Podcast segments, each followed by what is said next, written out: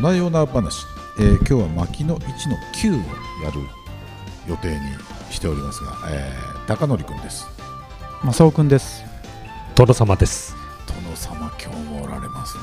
はい。お邪魔してますね、えー、もうなんかあのメンバーになっちゃえばいいのにね、そうですね、いやもうありがたいですよね。ちょっと損得ファンになりかけてます本当ですかうん前もっともっと今日多分ねもうあのあのもう家帰って言っちゃうと思います。ひざまずいてもはい。損得。に 世の中は損得じゃない。だけど損得だぜみたいな。愛なんでしょ愛。はい愛愛ね。前回の。前回の愛。ね愛ですよはい、愛いやうん本当愛に関してちょっとあのご教示いただきたいと思います。愛ですね。お願いします、はい、いやいや、あの愛なんですよ。愛、愛って何ですか？愛ですか？僕はやっぱその無償のものだと思うんですよね、ううん。ん、でもこれって難しいんです。よ僕のこれまた大幅にそれます。はい。全然。あの本当に愛してるかどうかうん。で、やっぱその人が手切ったりして痛いって言ったら僕も痛いんですよ、うん。同じように。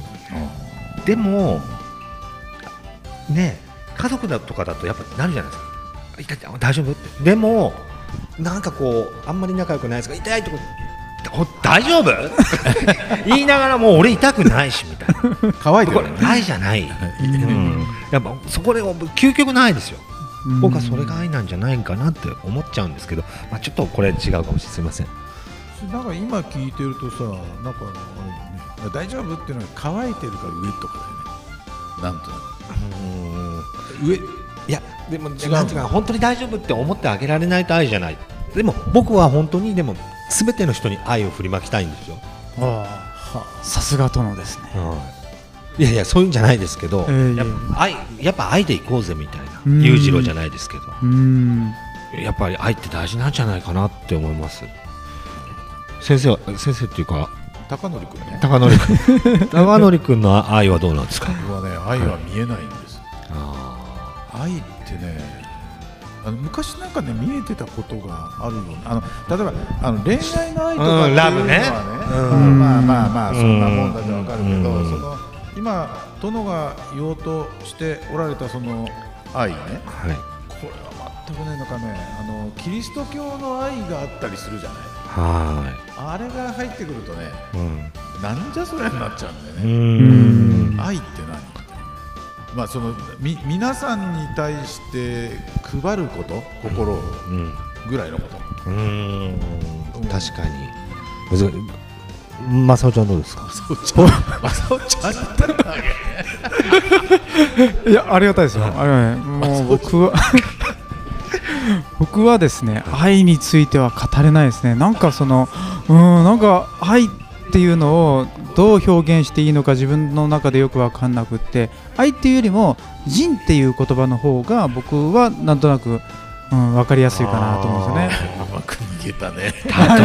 あ人って何なの人っていうのはもう本当あの漢字がシンプルで読んで字のごとくなんですけど人が2人って書きますよね。人はもうどんな人でも1人じゃ絶対生きていけませんからもう自分は1人で生きてるつもりでもあのご飯を作ってくれる人がいたりとかあの世の中のインフラを整備してくれる人がいたりとかもう誰かの手を借りないと絶対生きていくことができないんで自分も自分のことだけじゃなくって、えー周りの人のことも考えなさいよっていうのが人だと思うんですね。それなんとなくその損得の項に近いくなってくるじゃまあそれないですか？はそうですね、うん。まああのでねはい。そこまで言ってですね今はい。日牧野一の9なんですね。はい。で表題は亀井あ亀井じゃないや。えっ、と葛西亀蔵を諭すっていうね、まあはい。前回ちょっと言いましたけど弟子でしょうね、うん。弟子をそうですね。弟子にお前それじゃダメだろうって言ってる。まあうんこういう場面なんですけど、うんええ。これ正雄君どこですか？印象的ここはですねこれ長ね。結構長いのでちょっとだけ解説させていただいてもいいですか、好きなところもあるんですけど、俺とのも呼ばれたことないと思うんで、うん。ちょっとおどう願いうお話かっていうのをちょっとあのご説明させていただきます。はい。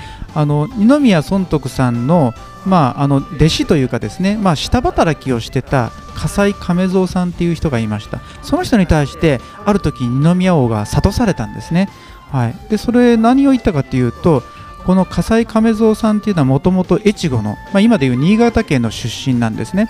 でその越後っていうのは米どころですからあのーまあ、農産物もよく育って上国だと。いやいい国だって聞いてるよと。なのにその上国を去って、えーここにやってきたのかっていうのを二宮王は葛西亀蔵に言ってるんですけど亀蔵さんはこう答えました。いや越後は上国じゃないんですよ。田畑は高価で得が少ない、まあ、収穫少ないんですよと。江戸は大都会だと思って大都会の江戸に行ったらお金を結構儲かる簡単に儲けることできるんじゃないかなと思って江戸に行ったんですっていうふうに言ったんですね。それに対して王はいやお前は間違っちゃると。それ越後はですねあの土地が肥沃だから食べ物がよくたくさん取れるんだと。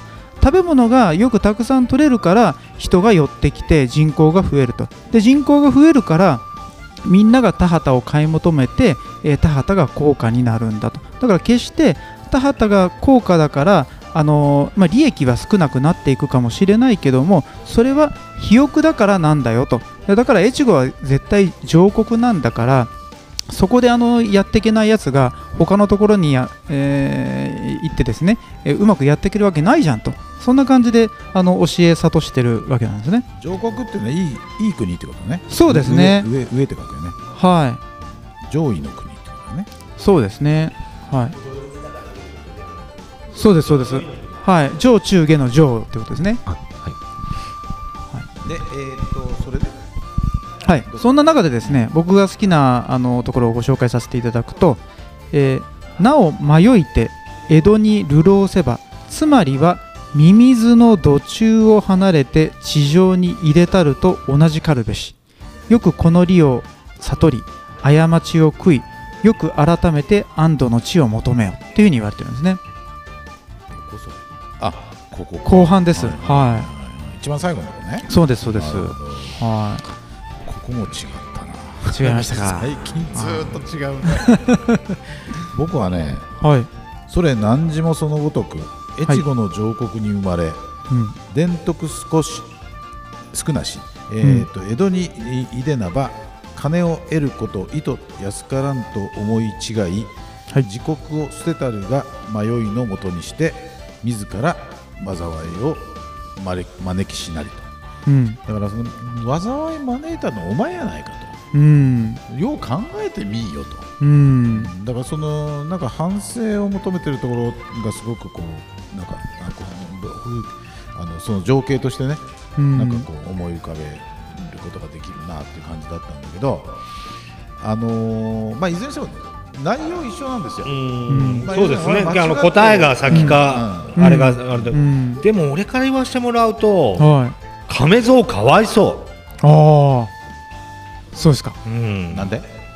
だって亀蔵やっぱだ上越で大越後で大変だったのに、うん。いや俺だ俺も江戸に行ってなんかバイトしてよ母ちゃんみたいな、うん。やっぱ行くと思うんだけどお前はバカだと越後っていう国はもうあれだっていうのはなかなか酷なんじゃないのかなって僕は思っちゃいますごめんなさい、うん今まで読んできてないからかもしれないけどまあ確かにねでもそれで越後は実りが多いから、うんいいよっていうならまだいいけどそれで電波も高いわけでしょ？うん。そしたらやっぱ大変じゃんいや、そこなんですよ。うんそれが、あの、越後だったらですね、うん。あの、豊かなんで、はい。ちょっとの土地でも努力すれば収穫がすぐにできるわけですよね。だから最初は一生懸命働いて10坪でも20坪でもいいそういう土地を買い求めてそこで一生懸命田畑を耕して収穫が出たらそれ全部使わないで取っといてまあできればお金に変えてでお金が貯まったらまた10坪20坪増やしていって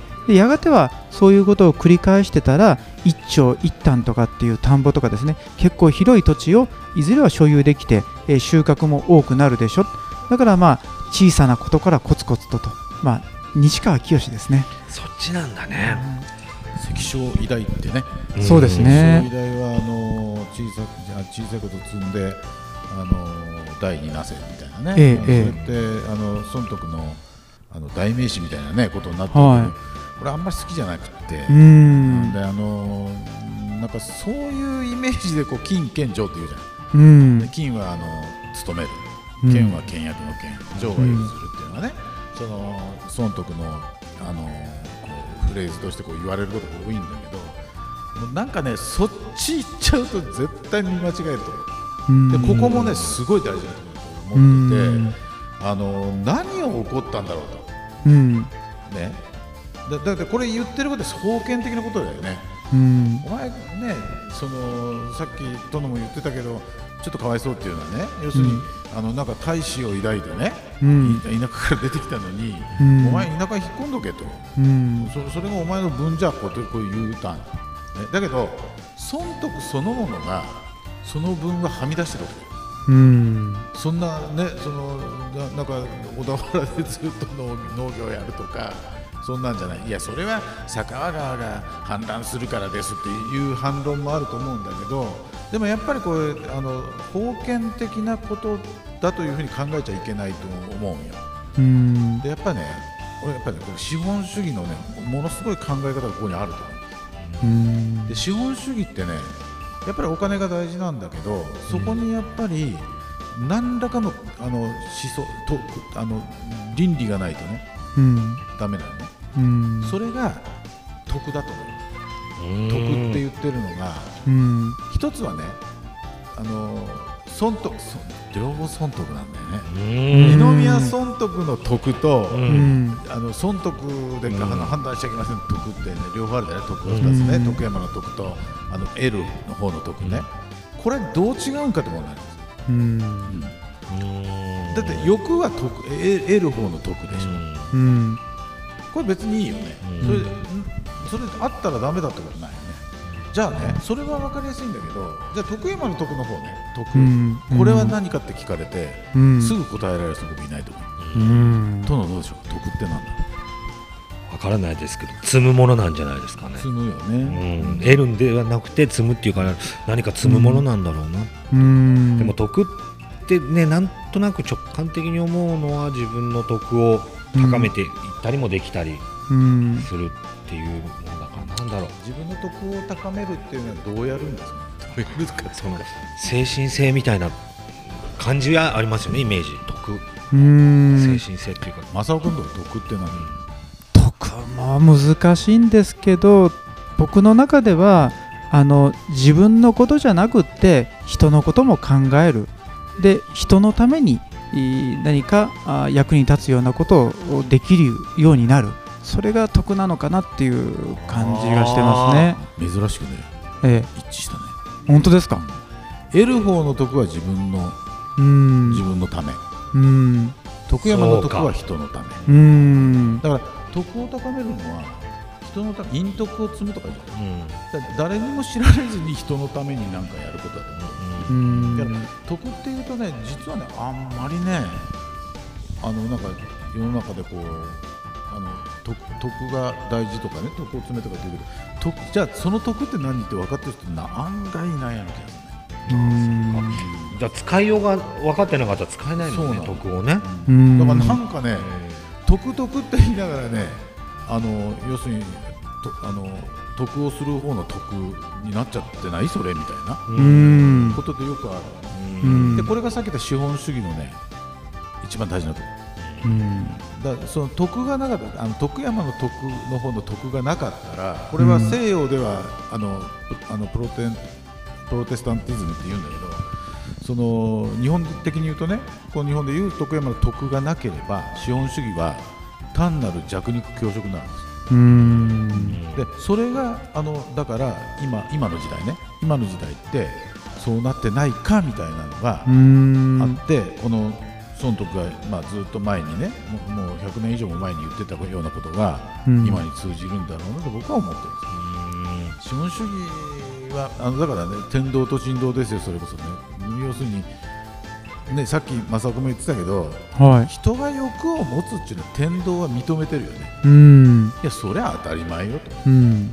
なんだけどだからその欲を持たない人っていうのは人じゃないわけですよ。うん。逆に言うとね、そうですよね。だからつなんか努力しないとかね、うん。それはあの天天道の罪人って言ってるよね、あ人道の罪人って言ってるよね、うん。牧野一の七で。